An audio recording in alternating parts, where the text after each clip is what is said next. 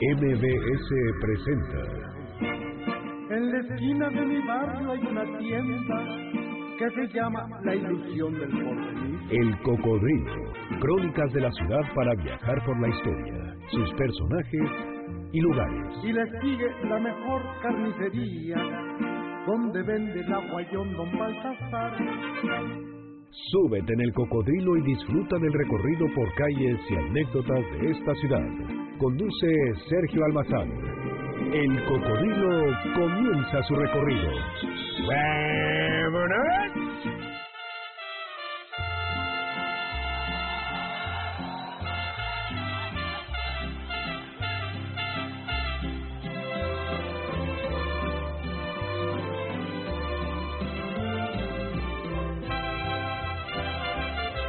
Hermoso cariño,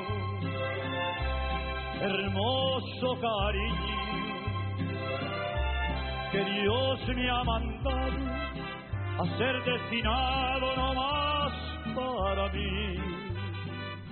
La música ranchera y vernácula tiene uno de los compositores más importantes de la segunda mitad del siglo XX. En el repertorio de sus canciones están temas simbólicos, Temas como Hermoso Cariño, Amor de la Calle, Encrucijada, Lo Quiero Todo y quizá la más importante de su cancionero, Volver, Volver. Se trata de Fernando Z. Maldonado, el compositor potosino quien nació a finales de la Revolución Mexicana y tanto los montes como las migraciones del campo a la ciudad o el cine de la época de oro lo motivan para hacerse de un cancionero personal repleto de las imágenes rurales, el mundo nocturno del tequila y por supuesto el desamor. La carrera musical de Fernando Z. Maldonado se inicia en Monterrey y más tarde, tras contraer nupcias con la compositora María Alma, autora de temas como Compréndeme y Tuya Soy, forman quizá el dúo más importante de las siguientes décadas.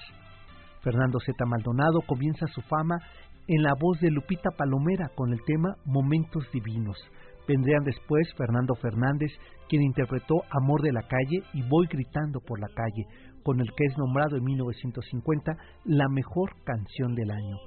A la lista se sumaron Sonia López, la chamaca de oro, quien interpretó Ya no vuelvas conmigo, Chelo Silva, Paquita la del barrio, pero nada como el éxito de los años 60, Payaso, el bolero que hizo propio Javier Solís aunque el mayor éxito y el que más se ha grabado en autoría de Fernando Z. Maldonado es Volver, Volver, estrenada en 1973 y nombrado por segundo año consecutivo como eh, la canción del año.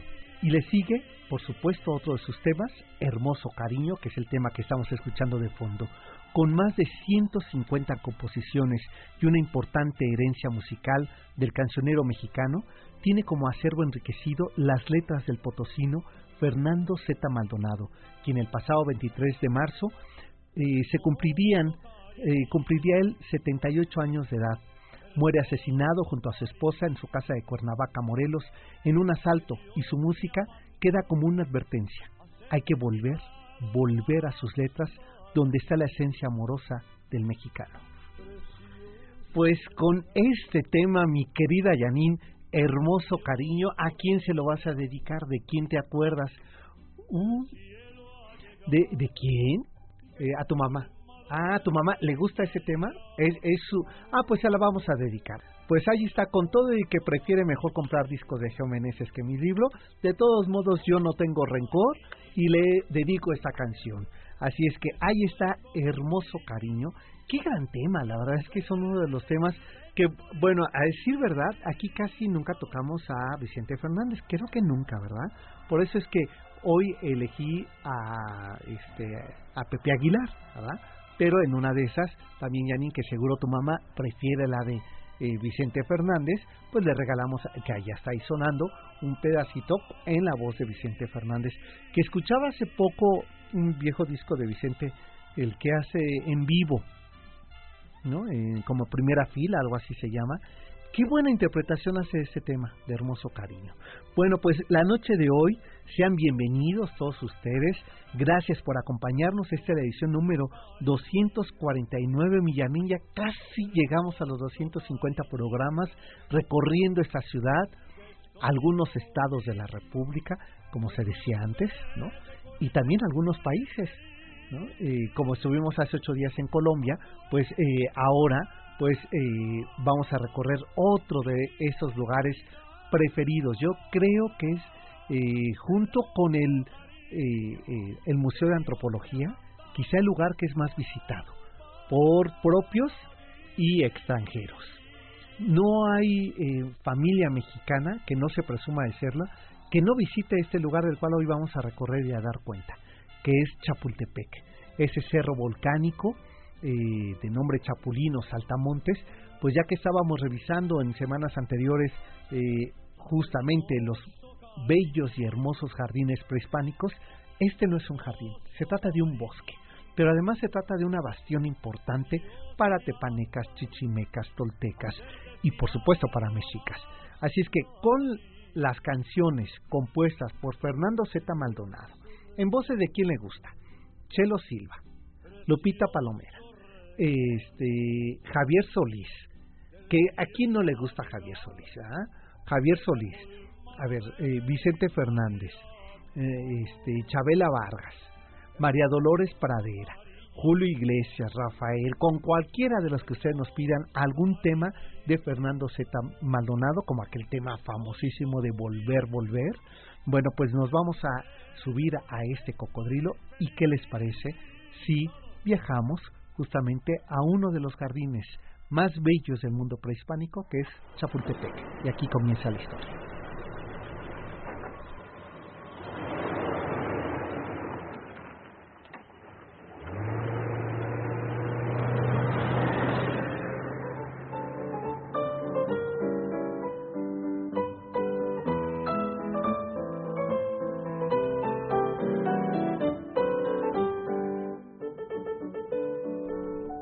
Iztapalapa al Cerro del Chapulín, pasando por Texcoco y Xochimilco, los jardines prehispánicos fueron un principio de relación con la cuenca del Valle de México. Los monarcas mexicas se caracterizaron por sus jardines, por sus zoológicos y por el culto volcánico. Así es como ahora nos vamos al poniente de la Ciudad de México, al bosque de Chapultepec. Es el Cerro del Chapulín y esta es su historia. De los toltecas pasando por chichimecas, tepanecas, hasta los más eh, que estuvieron en las faldas del cerro, los mexicas, Chapultepec es más que un cerro. Evoca ante todo el escenario histórico de la cuenca del Valle de México. Entre su boscosa traza irregular están las diversas vocaciones que dan sentido y memoria al lugar predilecto de Moctezuma, sitio sagrado por sus recursos naturales, ritual lugar por su arquitectura prehispánica, por su espacio militar, por su residencia imperial, por su espacio recreativo y ecológico. Quizás se trate de uno de los pocos sitios de la ciudad con mayor diversidad de vocaciones, presencia en la literatura o en las crónicas de todas las épocas. Chapultepec es un bosque, un cerro, una hacienda, un castillo, un zoológico, un parque, un pulmón, un destino, un arribo, un museo, una historia con extensa mirada de nuestra tradición entre ríos, lagos y vegetación que la naturaleza peculiar de la ciudad otorga a sus habitantes que a diario conviven con ese singular bosque que se erige imponente entre una urbe que traza su destino a la modernidad y al caos. Chapultepec es el último de los bosques que la ciudad cuenta para entender el caprichoso trazo de origen volcánico, vegetación exuberante y ríos de la cuenca del Valle de México, por ello, por siglos el Cerro del Chapulín ha sido bastión de descanso para los tlatoanis como Moctezuma y Huicamina, pasando por emperadores y militares que hicieron a su modo y capricho ese singular cerro que tiene en su trazo la memoriosa ruta de los mexicas en sus vestigios prehispánicos, un castillo y una casa de descanso, evidencia de una quinta decimonónica. Al Cerro del Chapulín se le asocia en la memoria colectiva del mexicano con el lugar de recreo de la infancia y de las pintas escolares. ¿Quién no aprendió a andar en bicicleta en Chapultepec? ¿Quién no faltó un día a clases por irse a las ranchas de Chapultepec? Pero al penetrar por sus calzadas o subir a su punta y otear la grandeza de la traza urbana de la ciudad, del poniente al centro, se advierte algo más que un hermoso bosque repleto de jardines y ardillas que van y vienen entre los agüehuetes que dan sombra. Chapultepec es un cerro por formación geológica muy antigua, con un origen volcánico que sirvió de asentamiento a los mexicas en su última etapa de migración antes de llegar al gran centro del islote de Tenochtitlan. Por más de cuatro décadas, los mexicas tuvieron que escalar el cerro en busca de protección por los constantes ataques e inclemencias que vivían entre sus pantanosos caminos formados por las aguas del río de los Morales y los pueblos vecinos a los que incomodaba su presencia. Casi por cumplir 50 años de estar los mexicas en ese sitio, fueron atacados por una coalición comandada por tepanecas de Azcapotzalco, apoyados por los Jaltocan y los seguidores de Huitzilopochtli. Fueron derrotados. Todos tuvieron que huir. En las crónicas de los anales de Cuautitlán se pueden leer las amargas experiencias que vivieron los mexicas cuando fueron atacados por tepanecas en Chapultepec, sacrificando a su guía, el viejo Huichilicli, junto con su mujer de Culhuacán. Chimalpopoca, nieto de Acambapichi, quien funda su reino en los manantiales de Chapultepec tras diversos episodios de lucha en 1525, se establece el linaje en el año 2 Casa y su nieto hace proveer de agua al poniente y centro de, proveniente del Cerro del Chapulín, lo que comienzan las disputas. Sería en el siglo XV, entre 1440 y 1469 después de Cristo, cuando se llevó a cabo la construcción del acueducto que transportaba el agua desde los manantiales de Chapultepec hasta México Tenochtitlan. Como lo indican los códices y las varias fuentes, es el señor de Texcoco, Nezahualcóyotl, el autor del diseño y el responsable de dirigir la obra hidráulica que asombró a los españoles por el ingenio con que se edificó, pues cuando estos llegaron aún, aún no se conocía en la Nueva España el arco de medio punto, que aplicaron, por ejemplo, los romanos para los acueductos, pero Nezahualcóyotl hizo otra cosa. Y esa, esa asombrosa mirada que tuvieron los españoles a ver el acueducto de Chapultepec, dio razón de que se trataba de uno de los mejores lugares para habitar.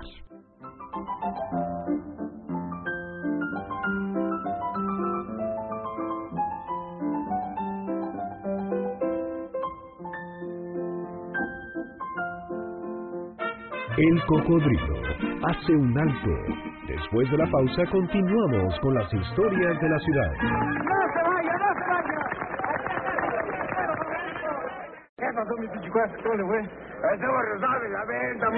Regresamos para seguir recorriendo las calles de la ciudad a bordo de El Cocodrilo.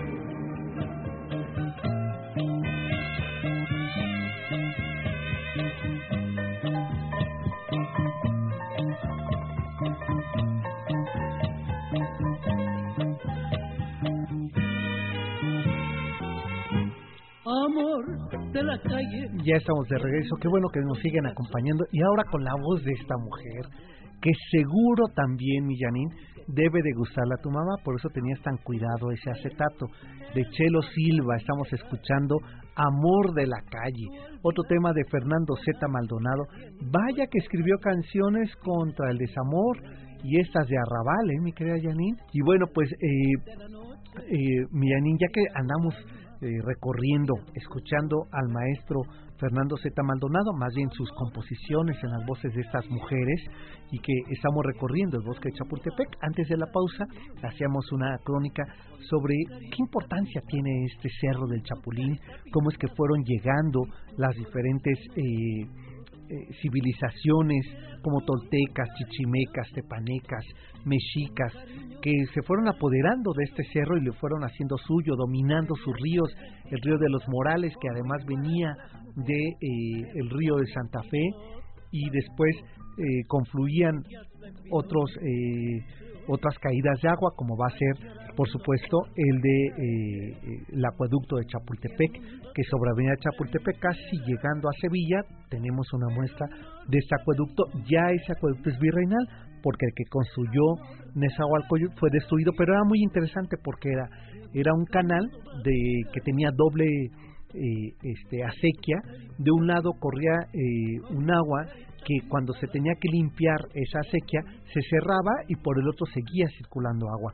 Esto va a sorprender mucho a los españoles cuando llegan. Pero ya que andamos en Chapultepec, Millanín, a ver, te voy a hacer una travesura. Eh, búscame por ahí el tema de Esmeralda, que se llama Chapultepec, que yo creo que este es un este ¿qué será? No, no es paso doble, ¿cómo se llaman esto, estas canciones? Como un chotis, es un chotis con esa mujer Esmeralda, que fue una mujer de los años 30, para que vean lo que significaba Chapultepec. ¿eh? Todo mundo le escribe canciones. Ya en la crónica pasada escuchábamos a Silvia Navarrete interpretar al piano Vals de Chapultepec. Y con este tema de Chapultepec, ¿qué te parece, Millanín, si nos vamos a la segunda postal sobre este recorrido por Chapultepec? Pero esta belleza que dice con esta candidez, Chapultepec es la ilusión entre agüehuetes perderte, ¿no? Nos describe cómo está este escenario. Si ustedes entran por la, este, las rejas de Chapultepec donde están los leones, que será la continuación de Paseo de la Reforma. Si ustedes de hecho la cruzan, se van a dar cuenta que tiene hasta las mismas bancas de cantera que hay sobre Paseo de la Reforma, porque esa era la continuación de Reforma. Y después, cuando ustedes eh, lo cruzan, se van a encontrar con la eh, este, la caseta militar, es esta casa roja que está ahí a, a, las faldas del Cerro del Chapulín antes de subir al castillo de Chapultepec. Y si ustedes dan hacia la izquierda, le dan la vuelta, se van a encontrar con el agüehuete de Nezahualcóyotl, el que sembró Nezahualcóyotl. Ahí está, tiene 12 metros de diámetro, eh, es decir, que ustedes con sus amigos pueden ir y abrazarse a ese agüehuete. Está la fuente de la templanza, y después está el homenaje eh, que se le hace al eh, Escuadrón 201. Pero lo que decora ahí es este agüehuete. Pues con esta imagen del agüehuete que sembró Nezahualcóyotl hace 500 años en ese lugar, les parece que sigamos recorriendo Chapultepec, uno de los jardines más bellos del mundo prehispánico.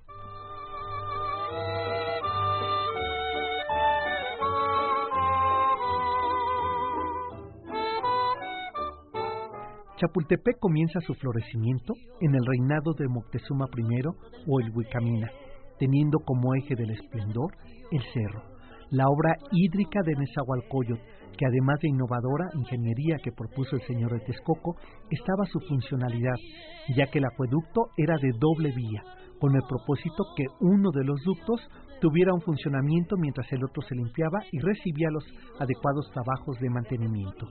Con el florecimiento del reinado de Moctezuma I, Chapultepec se transformó convirtiéndose en el sitio ritual de acceso restringido, donde se recreó la montaña sagrada habitada por los dioses Tlaloc y Chalchihuitle, quienes eran los patrones del agua. A su vez, Moctezuma hizo construir baños y fuentes brotantes, santuarios a manera de templos monolíticos excavados en la roca. El agua del manantial se recolectaba en recipientes de cal y canto que conocemos ahora con el nombre de albercas, con sistemas de ductos que conducían el agua potable de una a la otra y a la vez llevaban las aguas del río de los Morales al acueducto de Chapultepec o acueducto del Rey. En el siglo XIX se pudo conocer parte de estos ductos y albercas en el interior del cerro, donde se encontraban piezas prehispánicas como esculturas carniolita de color rojo, como se apreciaban en aquellas imágenes que nosotros podemos ver todavía en los baños de Moctezuma, que tienen, eh, son estos relieves o estas figuras en bulto de chapulín, que son color roja. Esas se encontraron al interior del cerro, de si ustedes van ahora y visitan Chapultepec, les recomiendo que entren al audiorama, que está siguiendo esa misma ruta que les digo del Agüehuete, ahí está un caminito, que es el audiorama. Ustedes se sientan y es un, un trozo de las faldas del Cerro del Chapulín, que hay vegetación endémica propia del lugar. Pero además se sientan y escuchan música. A veces hay conciertos en vivo. Y tiene una puerta de entrada que conducía hasta subir al Cerro del Chapulín. Ahí se dice estaba el camino de Moctezuma para descender a la zona sagrada. Eso ya está ahora tapado, ya no se puede subir por allí, pero es muy bello porque nos da un poco la idea de cómo estaba distribuido el espacio de eh, sagrado, los baños y el espacio público de Moctezuma. Pero sigamos. Una vez que los aztecas habían logrado el dominio de la cuenca de México, decidieron ser la población hegemónica y reescribir la historia autonombrándose sucesores del gran imperio tolteca. y así se advierte en los códices y crónicas de la historia de Indias de la Nueva España. La muerte de Huemac, dicen los libros, último rey tolteca, quien se ahorcó en la cueva de Sinanco, muy próximo a Chapultepec, marcó simbólicamente el cerro como un lugar mítico relacionado con la morada de algunos dioses y basta ejemplificar a Tlaloc, el dios de la lluvia, y la diosa del agua que emana de la tierra, Chalchihuitlicue. Estas dos imágenes están en un medio relieve a faldas del Cerro del Chapulín. Ahí se pueden observar en un museo de sitio que lamentablemente como se destruía cada que se dejaba abierto, hoy tiene una reja, pero al circular por allí como si fuéramos al castillo de Chapultepec por la parte trasera, podemos ver estas eh, relieves de Tlaloc, que está ahí, y de eh, la diosa del agua, Chalchitlicuique. Y bueno, la razón que dio lugar a que los sucesivos reinados aztecas como el de Moctezuma I, Chapultepec fuera sitio de alojamiento y recreo de los gobernantes, a su vez que conservaban ese halo mítico y religioso que se representó en muchos de los códices y murales prehispánicos que se han ido encontrando y ofreciendo a investigadores y antropólogos datos de enorme importancia sobre lo que significó el Cerro del Chapulín para los tlatoanis mexicas considerado por los cronistas hasta el siglo XIX como la más verde de todas las montañas de la cuenca, debido al brote de manantiales de aguas dulces, toltecas, tepanecas, chichimecas y por supuesto teotihuacanos y tenoscas, encontraron en ese montículo bañado por aguas, por aguas del río de los Morales, encontraron sin lugar a dudas el mejor lugar de descanso. Por eso es que lo van a elegir por varios tiempo y, a decir verdad, cuando llegan los españoles deciden también poner allí una casa de retiro. Es más, el marquesado del Valle, el que se le entrega a Cortés, incluía el cerro del Chapulín.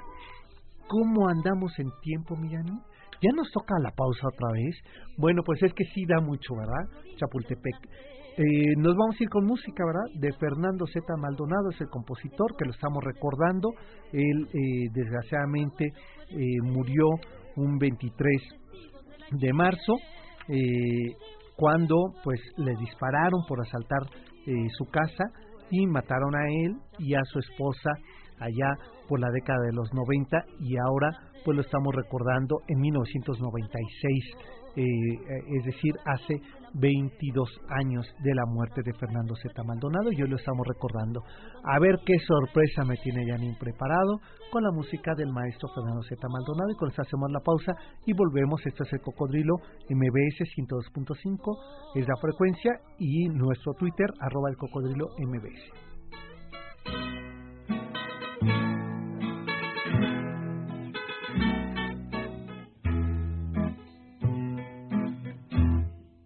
Amor apasionado anda todo alborotado por volver. Voy camino a la locura y aunque todo me tortura, sé que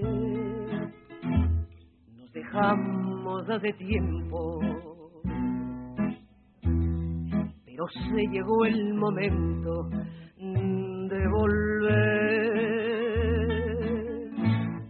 Tú tenías mucha razón, le hago caso al corazón y me muero por volver. Y volver, volver, volver. El cocodrilo hace un alto. Después de la pausa continuamos con las historias de la ciudad. ¡No se vaya, no se vaya!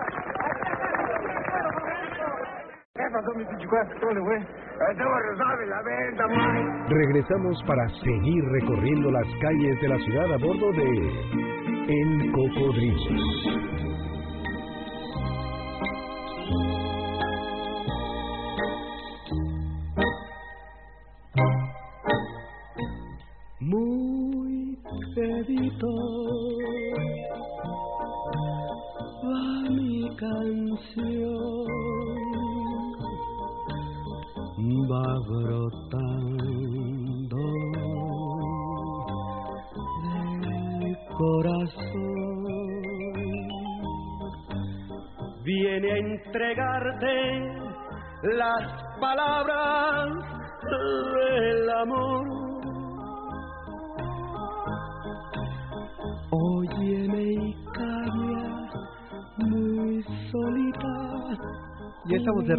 Qué bueno que nos siguen acompañando. Yo soy Sergio Almazán, esto es MBS 100.5, es la frecuencia y este programa El Cocodrilo en su emisión 249.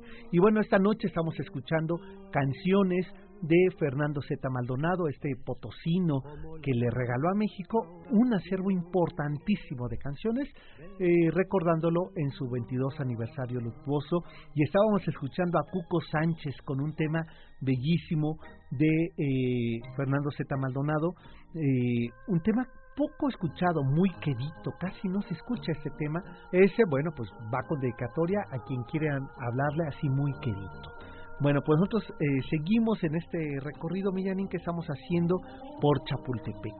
¿Cuántas historias, cuántos eh, momentos no hemos vivido en el zoológico? Aquella historia se acordarán eh, que le escribirían una canción a un oso que nació, un panda que nace en cautiverio, el primero que nace en cautiverio, Togui, ¿verdad? Era el osito Togui, que por ahí Yuri canta ese tema en la década de los 80. Y por qué no un pedacito nada más para que recordemos cómo inspira el zoológico y el bosque de Chapultepec. Pequeña panda,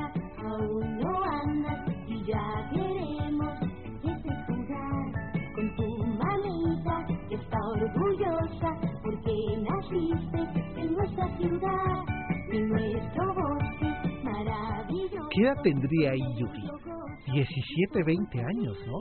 Porque yo me acuerdo haberla visto en Chabelo, este, y que cantaba esta, la de Osito Panda. Y no sé si te acuerdas, Millanín, que eh, este, en la carabina de Ambrosio, eh, este Chabelo, junto con César Costa, hacían esas botargas de El Osito Panda este, para que vean lo que importó para nosotros.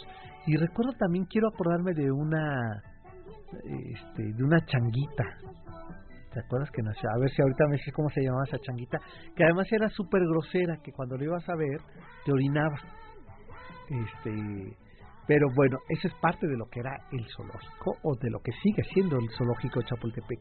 Una etapa importantísima del zoológico, eh, ya necesitas de acordar con María Elena Hoyos, que le dio un impulso y que yo creo que eh, la mejor diversidad que tuvimos de animales nacidos en cautiverio fue en el periodo de eh, Hoyos, esta mujer directora del Bosque de Chapultepec, que la recordamos con el enorme trabajo que hizo. Pero también hay otro momento muy importante de Chapultepec. Y para ello, ¿qué te parece a mí si me regales otra versión de Chapultepec? A ver, ya pusimos la de Silvia eh, Navarrete. Ahora te parece que pongamos de Silverio Fuentes y su danzonera Aragón ese tema, ese danzoncito para bailar ahí en Chapultepec.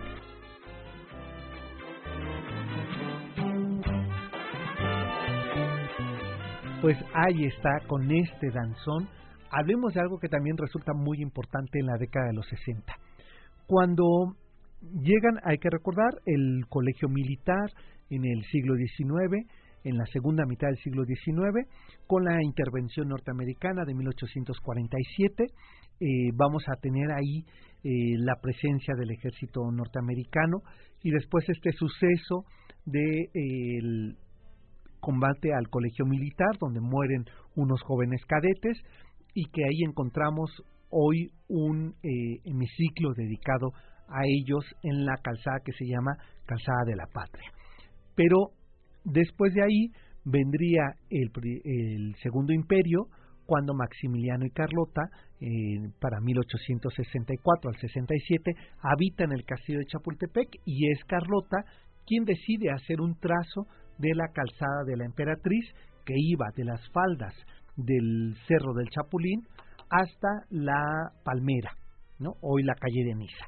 El proyecto no se pudo llevar a cabo, pero lo que era muy interesante es que para eh, finales del siglo XIX, prácticamente todos los presidentes vivían, habitaban en el castillo de Chapultepec.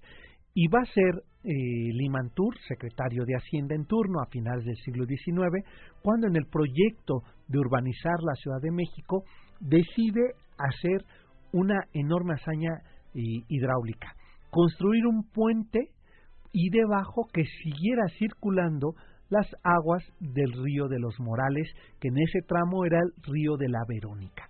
¿Dónde es ese puente? Es justamente el puente donde están las rejas de los leones de Chapultepec. Este puente que manda a construir Limantur, siendo el secretario de Hacienda en el gobierno de Porfirio Díaz, por debajo lo que ahora es Melchor Ocampo, el circuito bicentenario, corrían las aguas de, eh, la, de los Morales y se y este, cortaba el brazo, como le llamaban, es decir, da vuelta a esas aguas en Avenida Chapultepec, donde va a haber una fuente o un salto de agua en Chapultepec, que todavía está hasta el día de hoy, es el, la única fuente virreinal que tenemos eh, hacia el centro de la ciudad, porque la otra la tenemos, tú te acordarás, Janine, en Coyoacán, el, puente de Panzacola, pero este puente, eh, fuente, que era el de Chapultepec. Ahí surtía la gente. ¿Para qué eran las fuentes? Para que la gente fuera por agua. Había ahí los aguadores que se les pagaba de 5 a 2 reales para que llevaran aguas a las casas. Y entonces lo que ocurría es que esas fuentes también servían para que lavaran, para que bebieran, para que se bañaran y para que dieran de beber a los animales.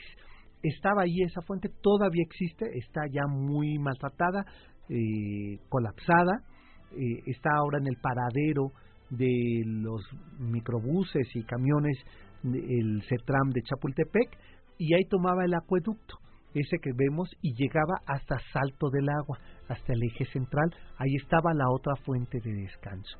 Vean ustedes la enorme ingeniería que se había hecho. Este acueducto de Chapultepec llegó a tener entre el siglo XVII y XVIII doble arcadas, es decir, era de dos pisos Fíjense nada más la obra que se había hecho en México. Y todo esto alrededor de o teniendo como punto de partida el Cerro del Chapulín. Por ello es muy importante que eh, ubiquemos la trascendencia que va a tener este bosque, este jardín prehispánico, prácticamente durante cinco siglos y yo podría eh, afirmar que hasta el día de hoy es el gran parque nacional de, este, de esta ciudad. No hay familia que no se acerque a visitarlo, a recorrer sus museos. Eh, no se acaba de construir con, con Porfirio Díaz este puente, solamente un tramo, porque iba a conectarte a Paseo de la Reforma, porque eh, el dinero se lo tienen que llevar para construir la columna del Ángel de la Independencia y así celebrar el centenario de la independencia. Entonces solamente el trazo llegaba hasta ahí, lo demás era terracería y ya no se pudo eh, tener acceso directo hasta eh, la residencia oficial de los presidentes, que era el castillo de Chapultepec. ¿Cómo andamos de tiempo, Millani? Eh, ya tenemos que irnos al último de nuestros cortes y volvemos para seguir platicando sobre Chapultepec. Esto es MBS 102.5. Nos vamos escuchando a una de estas composiciones de Fernando Z. Maldonado y eh, te parece que ahora escuchemos a Lupita Palomera con Momentos Divinos, Pues vámonos con ella y volvemos aquí en El Cocodrilo MBC 102.5. Recuerdo inolvidable de un amor que nunca volveré a sentir y siempre lo recordaré. qué momento cuando tú te quedaste juntito y en un beso muy suave, muy suave y El cocodrilo hace un alto. Después de la pausa continuamos con las historias de la ciudad. ¡No se vaya, no se vaya! ¿Qué pasó, mi venta, Regresamos para seguir recorriendo las calles de la ciudad a bordo de El Cocodrilo.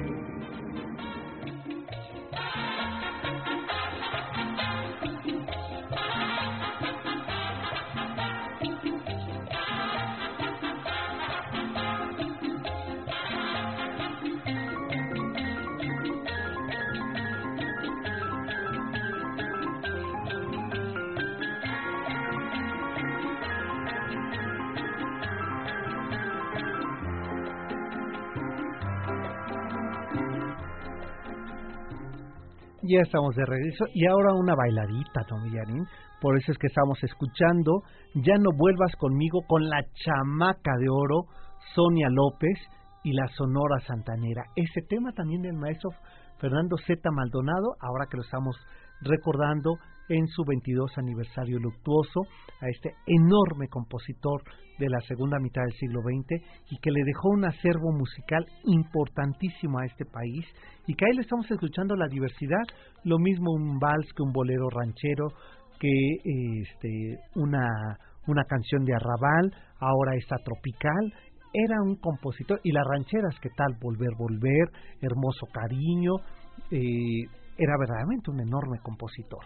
Y bueno, y nos está faltando un tema que ya, por supuesto, aquí en el Twitter la gente que es arroba el cocodrilo MBS me están diciendo que no se me olvide, y claro que no se me va a olvidar, es que Janine estaba limpiando el acetato porque ese de tanto escucharlo ya está un poco rayadito, pero ya lo tienes listo, ¿verdad? Y es la voz de Javier Solís.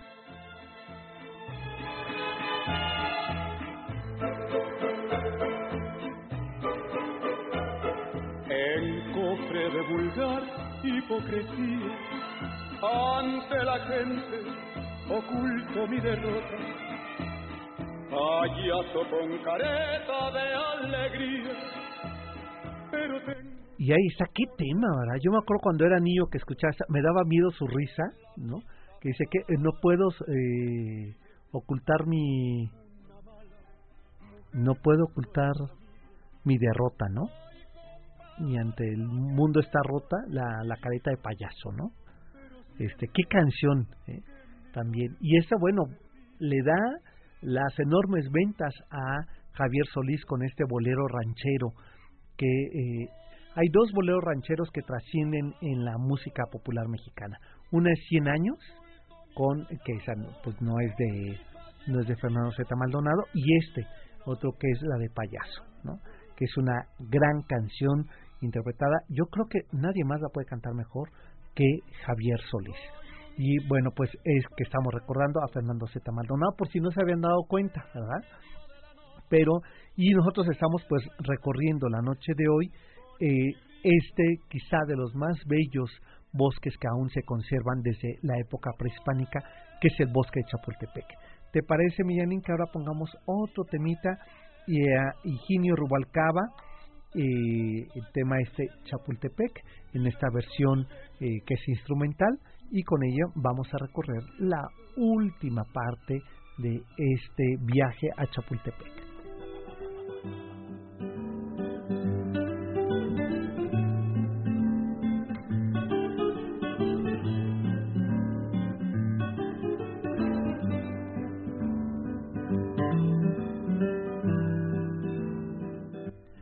A pesar de ser este del cerro de Chapulín un paraíso, no todos los gobernantes prehispánicos pudieron gozar y dominar la zona en su totalidad.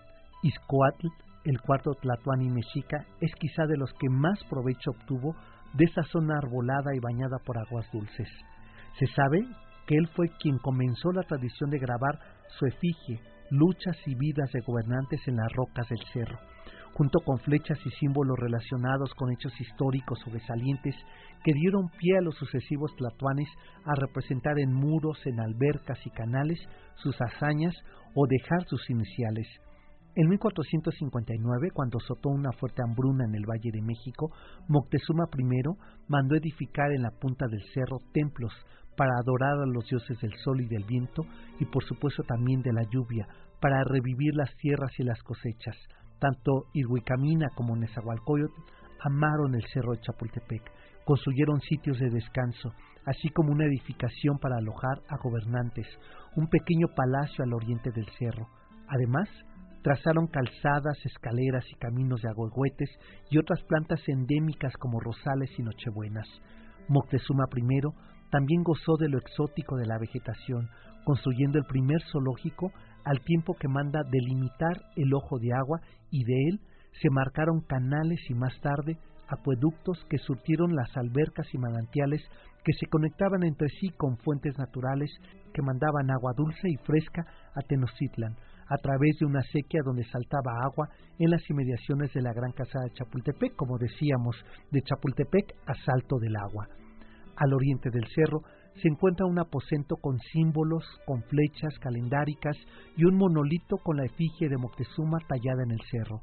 Así también uno puede dar cuenta de la importancia que tuvo habitar Chapultepec para los grupos prehispánicos, con observar tan solo petroglifos, el estanque o la poza tallada sobre roca y restos de una enorme víbora que representa el poderío mexica en la región. El fascinante sistema hidráulico de Chapultepec que crearon los mexicas es prueba irrefutable de su enorme relación con la naturaleza y el propio cerro. Ese pueblo construyó canales de agua a partir de las fuentes naturales o manantiales. El agua se almacenaba en contenedores o cajas de agua que tenían compuertas para, a presión, controlar el flujo mediante la gravedad y la fuerza de la inclinación del cerro. El agua se descendía y esparcía por los acueductos hasta desembocar en las cajas o fuentes de agua que por canales lo hacían llegar a la ciudad de México Tenochtitlan, lo que hizo muy atractivo el cerro para toltecas y tenoscas que lo habitaron. Qué importante este lugar para la ciudad hasta el día de hoy. Después, en la década de los 60, vamos a ver a Pedro Ramírez Vázquez eh, hacer quizá de las obras más importantes en, eh, en Chapultepec. En la segunda sección de Chapultepec va a construir el Museo de Antropología, eh, donde gracias a lo que se había podido encontrar de vestigio prehispánico, se va a llevar a esta, al Museo de Antropología y va a construir otro también muy bello diálogo enfrente justo del Museo de Antropología, que es el Museo de Arte Moderno. Dos espacios de Pedro Ramírez Vázquez que representan sin lugar a dudas la enorme relación de eh, la ciudad con el arte y con la naturaleza.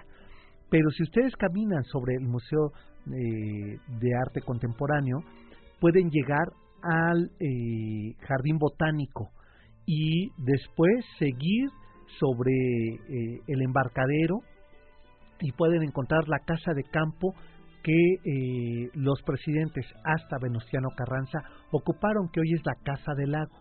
Era la casa de campo de presidentes, por eso estaba en medio de ese lago. Y eh, ahí pasaban las vacaciones. ¿no? Estamos hablando de un México todavía de rancherías. y después vamos a ver cómo, se, eh, hoy día se convierte en un museo lo que fuera el castillo de Chapultepec, el Museo de Historia.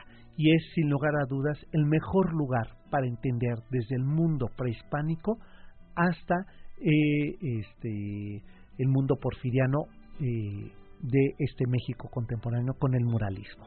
Visitar el Alcázar del Castillo de Chapultepec, los salones que se empieza con el mundo prehispánico, con vasijas encontradas en el Cerro de Chapulín y después vemos la llegada de los españoles en esos eh, murales que pintan donde ponen a la Malinche y donde ponen a la patria siempre una mujer desnuda con el pecho eh, erecto, que era una manera de decir es la madre naturaleza la patria, y vemos al indígena y al español en un diálogo casi violento y después vemos la sala, por ejemplo, donde están las mujeres, entre ellas vemos a la Malinche, pero también podemos ver a Sor Juana, es decir, y después a las monjas coronadas, que sostenían, por ejemplo, cuando las monjas coronadas tenían una muñequita, un muñequito, esto era porque cuando había una revisión médica le señalaban en el muñequito qué parte del cuerpo les dolía a ellas, porque no las podían tocar. Entonces, esto es muy importante, está representado ahí y después ya van a, vamos a ver eh, quizá de los biombos pues, más terribles de nuestra historia que lamentablemente hasta el día de hoy persiste, que era el, el biombo de castas, donde vemos las enormes discriminaciones a partir del tono de piel con la mezcla entre españoles e indígenas.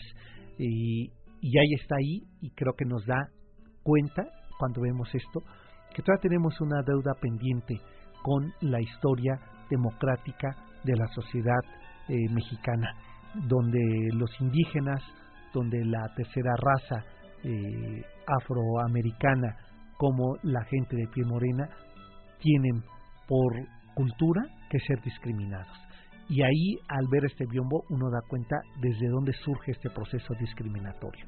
Después vamos a ver las siguientes salas, que ya son eh, el proceso de la colonia, la independencia de México, un cuadro bellísimo, el más pequeño que hay sobre Hidalgo. Vemos ahí a las mujeres de la independencia como Leona Vicario, como José Ortiz de Domínguez, el gran mural de O'Gorman, y después de ahí empezamos el México juarista, del México eh, juarista. Bueno, vemos primero este México de, intervenciones norteamericana, ahí en el propio Castillo, el México juarista, el México de la Reforma, el México de, de este, Porfirio Díaz, el México de Maximiliano, ¿no?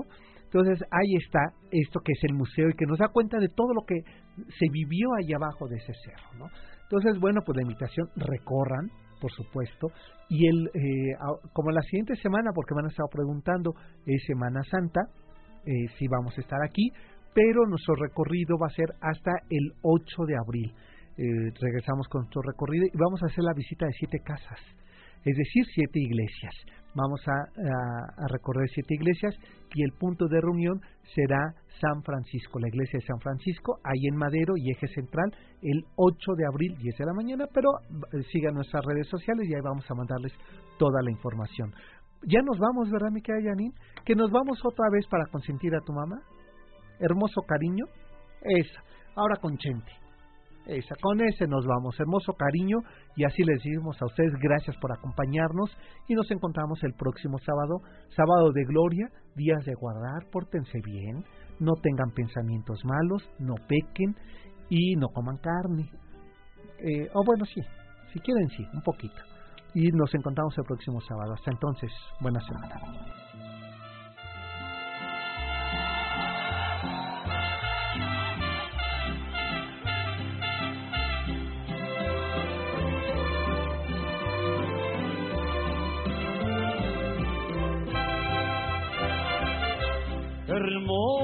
Cariño,